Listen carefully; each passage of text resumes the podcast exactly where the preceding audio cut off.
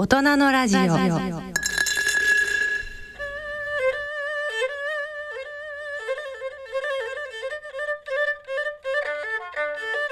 続いては日本ドットコムのコーナーです。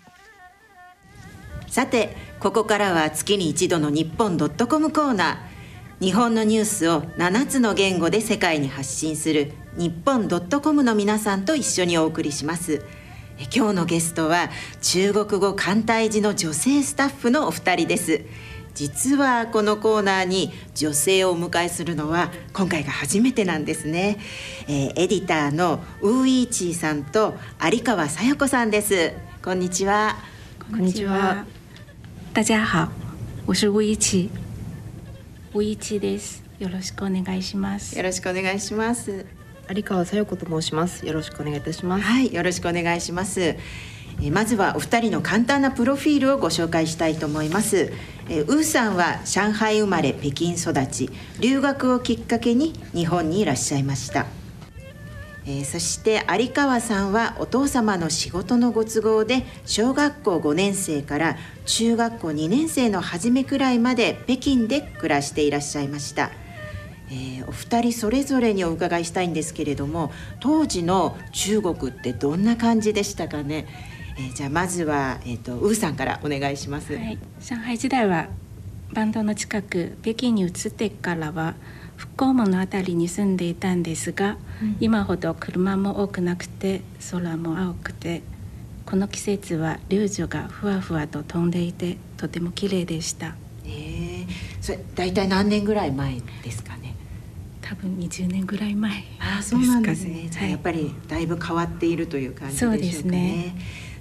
じゃあ、えー、有川さんはどうでしたか？はい。私は父の仕事でサンリートンというところに住んでおりました、うん、まあ、ここはあの大使館などが多い、まあ、外交工具の地区で、はい、周りには外交官や駐在員の家族の皆さんが住んでいらっしゃいました、うん。うん、当時お世話になった方とは今でもやり取りをしているという感じです、えー、これも大体どれぐらい前です、ね、そうですね。うん十年前という感じでしょうかね。でもじゃあ相当長い間そのね方とメールでやり取りが続いているということですそうですね。やはりあの WeChat とかあのなんでしょうえ SNS というかですね、はい、手段もいろいろになりまして。はいじゃああの向こうに行かれた時にはお会いしたりとかもそうですねされてるんですね。はい。えーまあね、このサンリトンというところはおしゃれなホテルやブランドとかが立ち並んであの北京有数のとってもおしゃれなあのエリアだというふうに伺ってますけど。はいただですね私の暮らした当時はかなりのんびりした雰囲気で、うん、まあ、とにかく印象に残ってるといえば自転車が多かったことという はいそんな時代でございました。ね、はい、あのよくテレビとか出てくるわーっと自転車のはい、波というかあんな感じなんですかね。そうですね。もう自転車だけで何車線というかですね、はい、かなりはい壮観な感じがしました。はい、なるほど。ね、そんなお二人が、えー、現在はですね、日本ドットコムが発信する7つの言語のうちの中国語簡体字版の編集を担当されていらっしゃいます。えー、ウさんの方からその、えー、中国語簡体字版のことについてちょっと教えてください。はい。え簡体字というのは1950年代の文字改革で生まれたもので、うん、画数が多くて書きにくい漢字を簡略化してあります。そうですよね。このね私簡体字というのにすごく苦しめられているんですけれども まあ私台湾であの幼い時育ってそこで教育を受けたから反対字というのを習ってきたんですけど、まあ、日本ではやっぱりあの簡体字が中心になっているので、えー、実際にあの中国語検定を受けた時は、えー、問題が全部簡体字で書かれていてその意味が分からなくて答えられなかったというそんな思い出があります。ね。本当あの全く違います、ね、違います、はい、ちなみにあのウーさんは反対字はどうですか？読んでわかりますか？読んではわかります。あ本当に。はい。じゃあ書くのとかは？ちょっと難しいです、ね、自信ありません。あそうですか、はい、私は逆に簡体字が書けないですね。あの簡体字は音？だけが残ってる感じもあるからなんかその当ててあこれはこう読むんだろうなと思って音だけで読むと全く違ってたりとかいうのもあるから やっぱりお互いにじゃあちょっとあれですねなんとなく似てはいても読みにくいとか、はい、あの分かりにくいっていう感じですね。はいでは、えー、その、えー、艦隊地盤の日本 .com では実際にどんな記事が人気なのか伺っていきたいと思います。えー、ウーさんどんな記事がありましたか、はい、最近一番アクセスが多かったのは温泉についての記事です。うん、温泉？はい。中では特に草津温泉の記事が人気でした。草津温泉、はい、そうなんですね。はい、ね日本人にもとってもあの人気のあるところですけれどもなんとなくあの私が持ってたイメージではもうちょっと硬いこう政治的な記事が人気なのかなと思ったんですけれども違ったんですね。そうですね。私たちも驚きました、うん、でこの温泉記事のシリーズの名前は「はい、療愈身心的源泉放流式温泉」と言いますそれは、えーどんな日本語でお願いします、はい、日本語で言うと、心も体も癒される源泉かけ流しの湯です。なるほどまさに今の私たちに必要な感じのものですよね。本当に読みたくなるタイトルですけれども他にもどんな感じの温泉をご紹介されてるんですか？そうですね。今までは、まあ、草津温泉のほか、うん、北海道の登別温泉、はい、秋田の乳頭温泉郷福島の高湯温泉をご紹介しておりまして、うん、どの記事も熱心な日本のファンの方からたくさんのアクセスがあります。うー、私もですねこのシリーズを、えー、読ませていただいたんですけれどもえ実は私も温泉大好きでこれ全部制覇してるんですね。でそうなんですであの、まあ、あの自転車を趣味で乗ってるんですけれども結構その自転車乗りながら最後に温泉地で温泉に浸かるっていうようなことをやってまして私の中ではこの中で一番好きだったのはあの福島県の高湯温泉ですね。これあの結構高いところにありますよね、はい、でそこまであのヒルクライムでずっと行って最後にこの温泉に入ったっていう。はい、やっぱりあれですかね。あのこういう人というのは中国の方にも何かこう魅力的なんですかね。そうですね、あの中国にも天然温泉はあるのになぜか日本の温泉が好きです。あそうなんですね。はい。なんか多分美肌効果とかはいはい温泉旅館の美味しい食事やおもてなしもあると思いますが、うん、緑が美しい自然に囲まれたところが多いことも魅力だと思います。うん。ちなみにじゃあ私あのちょっと興味本位なんですけど中国の温泉っていうのはどんな感じで入るのか有川さんちょっと教えていただけますか？そうですね。私も実際に入ったことはないんですが、うん、まあ、聞いたところによりますと中国の温泉はヨーロッパの温泉と同じように皆さんあの水着を着用してあの入るそうなので、はい、なのでこう男湯とか女湯とかそういうことではなくて多分欧米同様全部混浴という噂を、はい、聞きました。ね、はい。でもじゃあ基本は多分あの裸になるっていうよりも、はい、こう水着を着てどちらかというとレジャー感覚で、うん、あの家族とか友達と入るような感じですかね。はい。うんなるほど。ねあの私がいた台湾も、えー、実はですね今有川さんがおっしゃったように結構その水着を着てやっぱりファミリーで楽しんだりとか家族あのそれ以外にも友達同士で楽しむっていうスタイルなんですけれどもやっぱりその日本の裸で入るっていうその開放感を知った方ににとってはあの やっぱり日本の温泉の方が魅力的だっていうふうにあの皆さんおっしゃってるんですよね。だから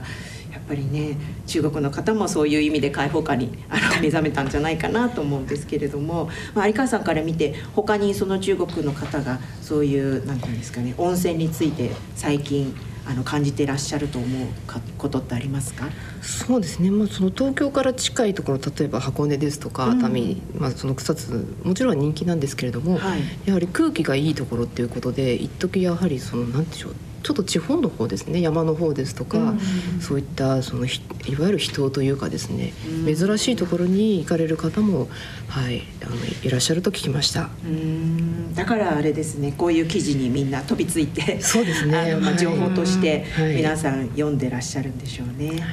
まあね、あのちょっとまだまだですけれども一日も早く自由にねまた旅行が再開できるようになるとあのいいと思います。で他にはどんな記事があの人気だったのかじゃあ、えー、ウーさんの方ご紹介してくださいますか。はい。生活に即した記事が人気です。例えば、はい、地方に移住する人が増えているという話ですとかあとちょっと変わったところでは日本の首相皇帝が人気がなくて、入る方が少ないという話。人気がなくて入る方が少ない。あのあれですねちょっと出出そうとか出るとか出ないとかっていうあの話ですかね。そうですね。なんか夜中にこうもういくつの音が聞こえるという噂も語り継がれているとかないとかで、はい。そうですね。なんかねいろいろな事件の舞台にもなった場所だという話もあるけれども、ウーさんどうでしょうか？そうですね。そのせいかどうかわかりませんが、菅さんも安倍さんもすまなかった。でも。岸田さんは入ることを検討しているというニュースですね。なるほど。有川さんの方はどうもどう感じてますか？ね、まあこういったそのちょっとまあホラーというかですね、ちょっとあの、はい、普段と違うようなお話というのは簡単字版だけではなくて、うん、まあ英語、フランス語、スペイン語、アラビア語、ロシア語などどの言語でも大人気と聞きました。うん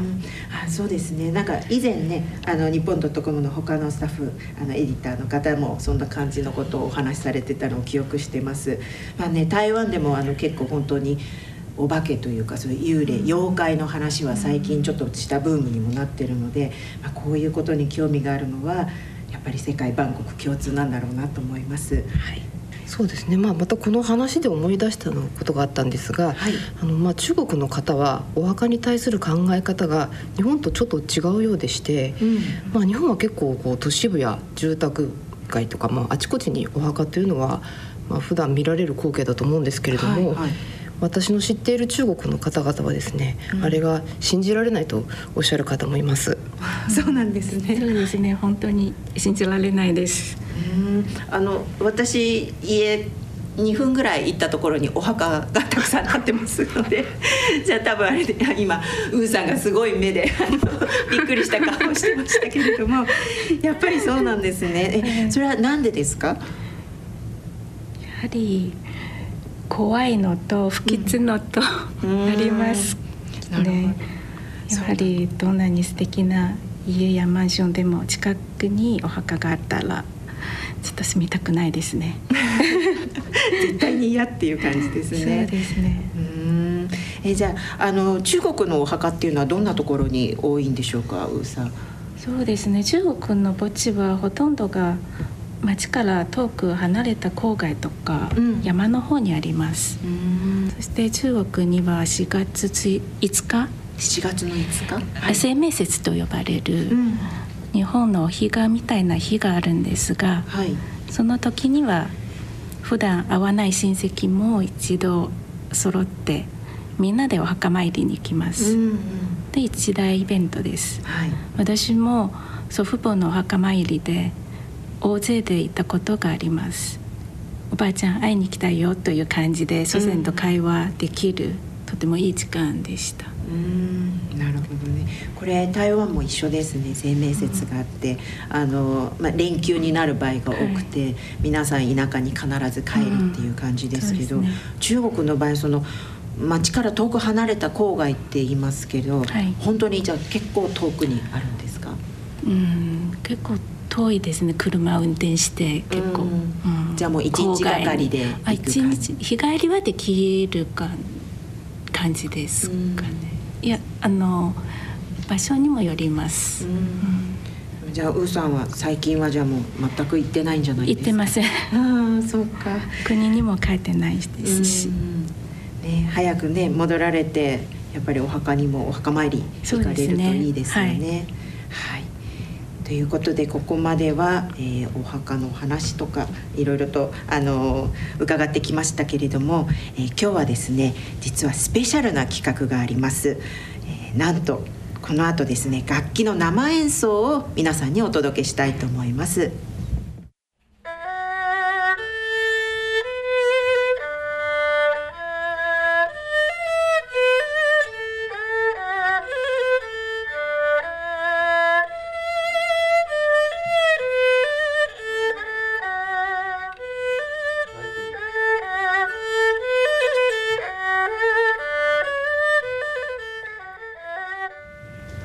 皆さんこの音お分かりになりましたでしょうか？そうです。2個です。そして弾いてくださっているのは中国出身のウーさん。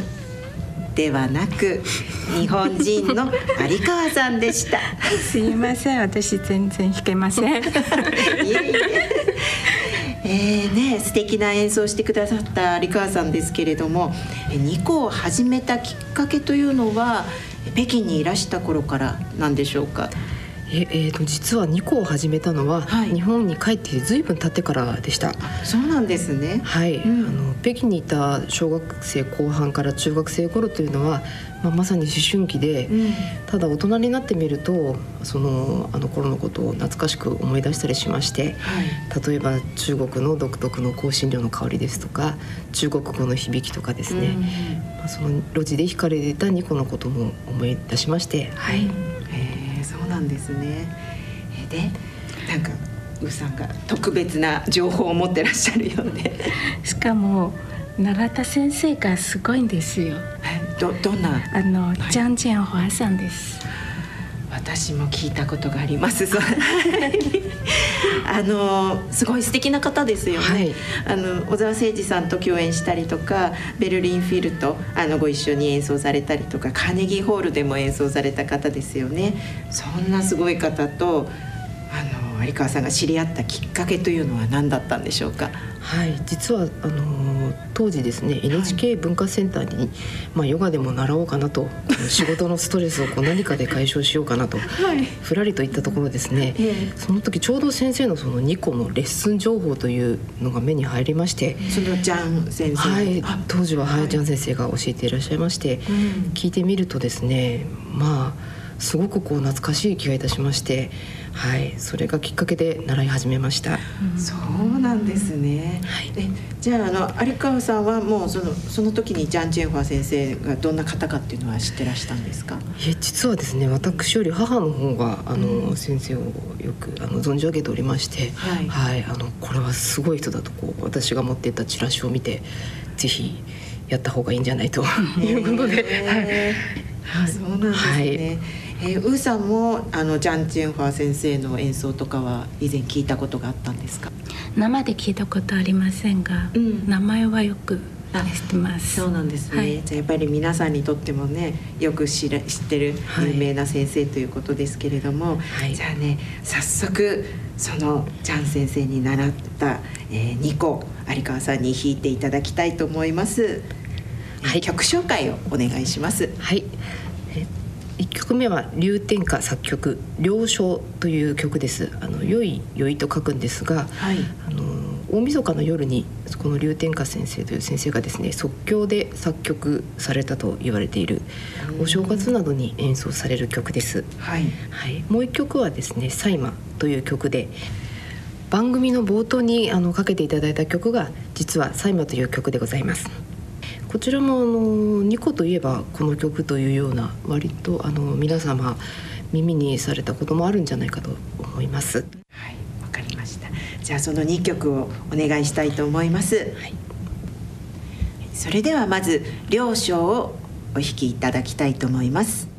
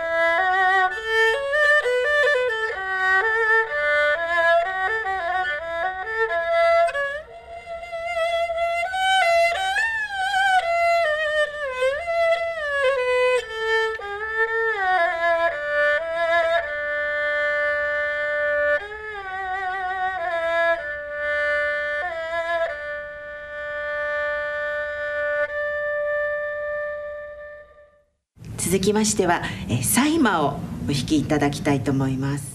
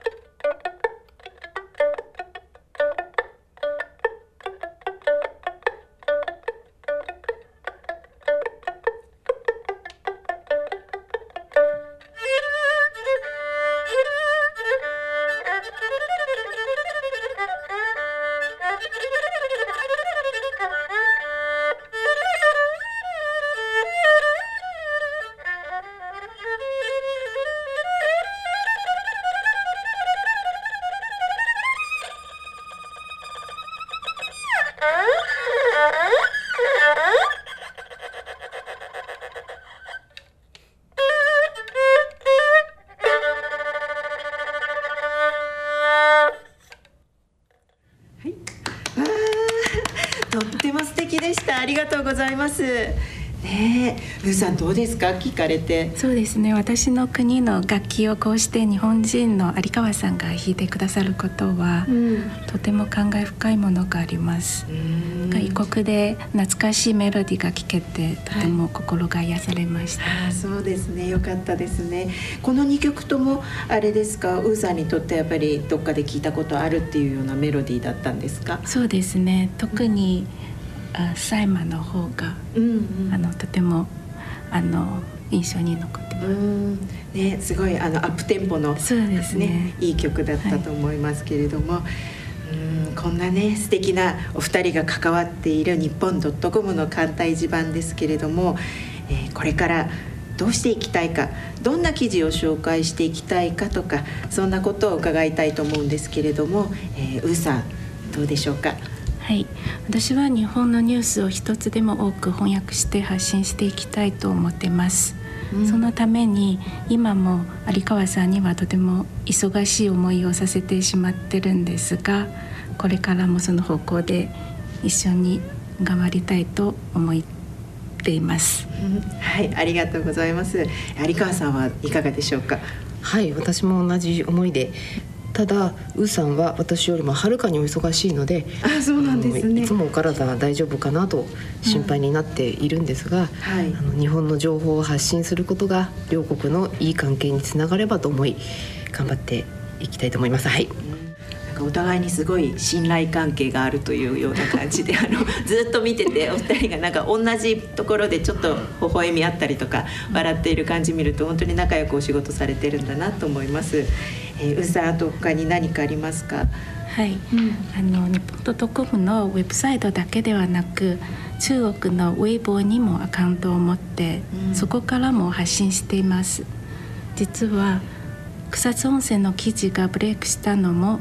ウェイボーがきっかけでした。ああそうなんですね、はい、SNS の力はすごいですね、あの中国本当にウェポすごいですよね、ね、影響力がね。相川さんもそう感じられますか？そうですね、うん、SNS の力は、はい、本当にすごいと思いますけれども、うん、中国の方はもちろんですが、まあ、例えば中国語の勉強をしたいという日本の方、はい方々にもぜひ、うん、ウェブとウェーブをフォローしていただければなと思います。そうですよね。でも私あのね日本ドットコムの記事本当に作り込まれててたくさんこう発信されてるんですけど、まさかこんなねお二人でやられてもっとたくさん大勢の方がいらっしゃると思ってたんですけれども、やっぱり二人とも忙しいというのがよく伝わってくると思いますけどこれからもねあの本当にたくさん素敵なあの記事を発信していただきたいと思います、え本日はウーさんそして有川さん本当にありがとうございました。ありがとうございました。え次回の日本ドットコムコーナーは4月22日金曜日の予定です。皆さんどうぞお楽しみに